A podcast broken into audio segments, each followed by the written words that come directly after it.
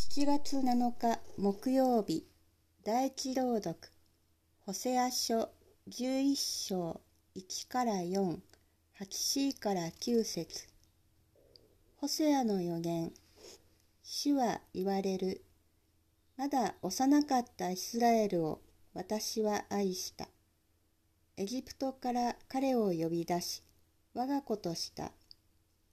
私が彼らを呼び出したのに彼らは私から去っていき、バールに犠牲を捧げ、偶像に香を焚いた。エフライムの腕を支えて歩くことを教えたのは私だ。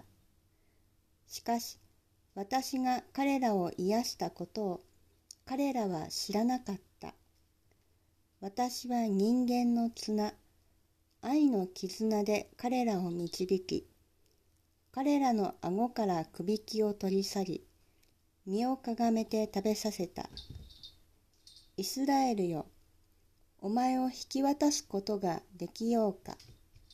アドマのようにお前を見捨て、セボイムのようにすることができようか。私は激しく心を動かされ、憐れみに胸を焼かれる。私はもはや怒りに燃えることなく、エフライムを再び滅ぼすことはしない。私は神であり、人間ではない。お前たちのうちにあって聖なるもの。怒りをもって望みはしない。